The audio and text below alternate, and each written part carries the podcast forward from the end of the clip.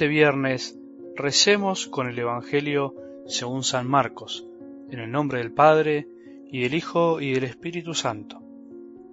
El rey Herodes oyó hablar de Jesús porque su fama se había extendido por todas partes. Algunos decían, Juan el Bautista ha resucitado, y por eso se manifiestan en él poderes milagrosos. Otros afirmaban, es Elías, y otros, es un profeta como los antiguos. Pero Herodes, al oír todo esto, decía, Este hombre es Juan, a quien yo mandé decapitar y que ha resucitado. Herodes, en efecto, había hecho arrestar y encarcelar a Juan a causa de Herodías, la mujer de su hermano Felipe, con la que se había casado. Porque Juan decía a Herodes, no te es lícito tener a la mujer de tu hermano. Herodías odiaba a Juan e intentaba matarlo, pero no podía porque Herodes lo respetaba, sabiendo que era un hombre justo y santo, y lo protegía. Cuando lo oía quedaba perplejo, pero lo escuchaba con gusto. Un día se presentó la ocasión favorable.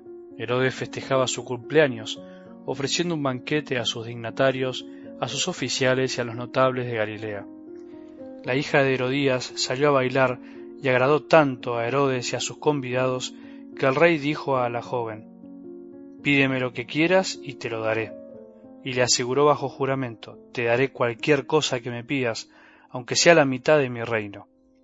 Ella fue a preguntar a su madre, ¿Qué debo pedirle? La cabeza de Juan el Bautista, respondió ésta. La joven volvió rápidamente a donde estaba el rey y le hizo este pedido, Quiero que me traigas ahora mismo sobre una bandeja la cabeza de Juan el Bautista. El rey se entristeció mucho, pero a causa de su juramento y por los convidados, no quiso contrariarla. Enseguida mandó a un guardia que trajera la cabeza de Juan. El guardia fue a la cárcel y le cortó la cabeza. Después la trajo sobre una bandeja, la entregó a la joven y ésta se la dio a su madre.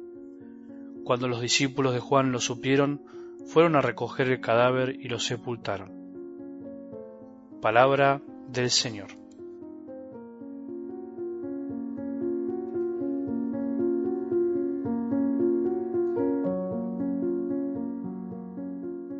Veníamos diciendo que minimizar la presencia y acción del demonio o exacerbarla no es el camino.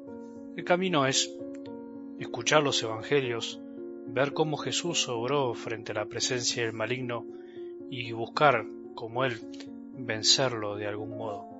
Ese es el equilibrio, el sano equilibrio que nos propone la palabra de Dios. No estar viendo demonios por todos lados, no ocultar su presencia y animarnos a emprender la lucha que hasta el final de nuestros días deberemos tener con aquel que fue vencido por Jesús, porque Jesús venció al demonio con su palabra, con su acción, con su poder, y por eso no tenemos que tenerle miedo. Tenemos que aprender a invocar el nombre de Jesús cada vez que sentimos de algún modo que su obrar o su tentación está queriendo interferir en el camino que Jesús nos propone. Él también lo venció. Jesús fue tentado.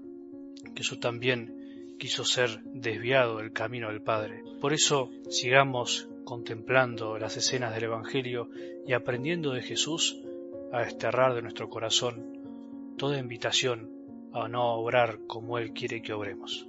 Algo del Evangelio de hoy es muy claro. Herodes podríamos decir que es la personificación de la debilidad del corazón humano, o una de las tantas debilidades del corazón humano, del gran adversario de nuestra felicidad, el amor propio exacerbado, desordenado, que a veces se sube al pedestal del poder, sea donde nos toque estar.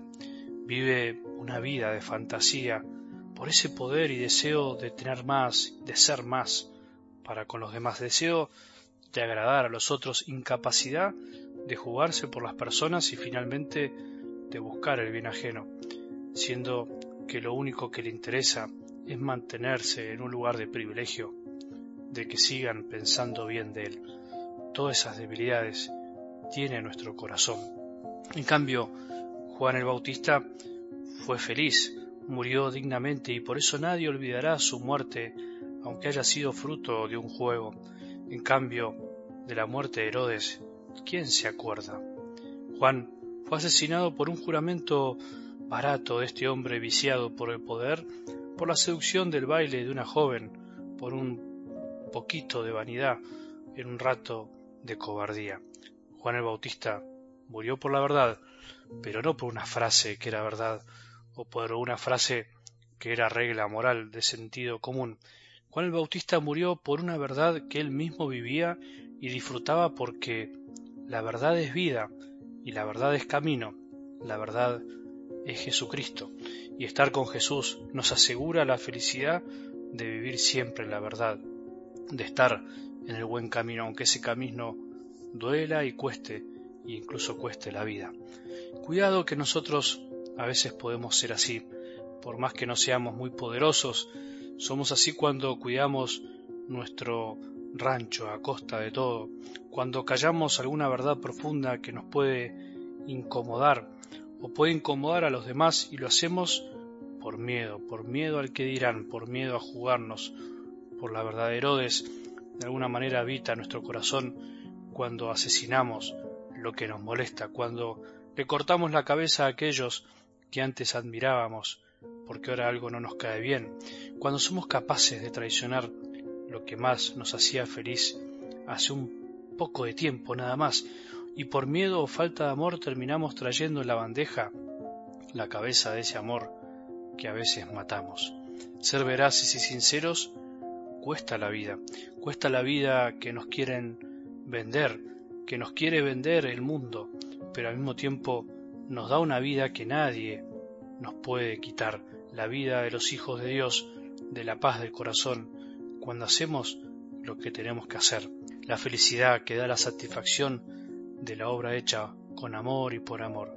Por eso, pidámosle al Señor que desterremos de nuestro corazón toda tendencia a parecernos un poquito Herodes y que avivemos y demos vida a nuestro corazón el coraje de Juan el Bautista que supo jugarse por amor por la verdad que Jesús le transmitió. Que tengamos un buen día y que la bendición de Dios, que es Padre misericordioso, Hijo y Espíritu Santo, descienda sobre nuestros corazones y permanezca para siempre.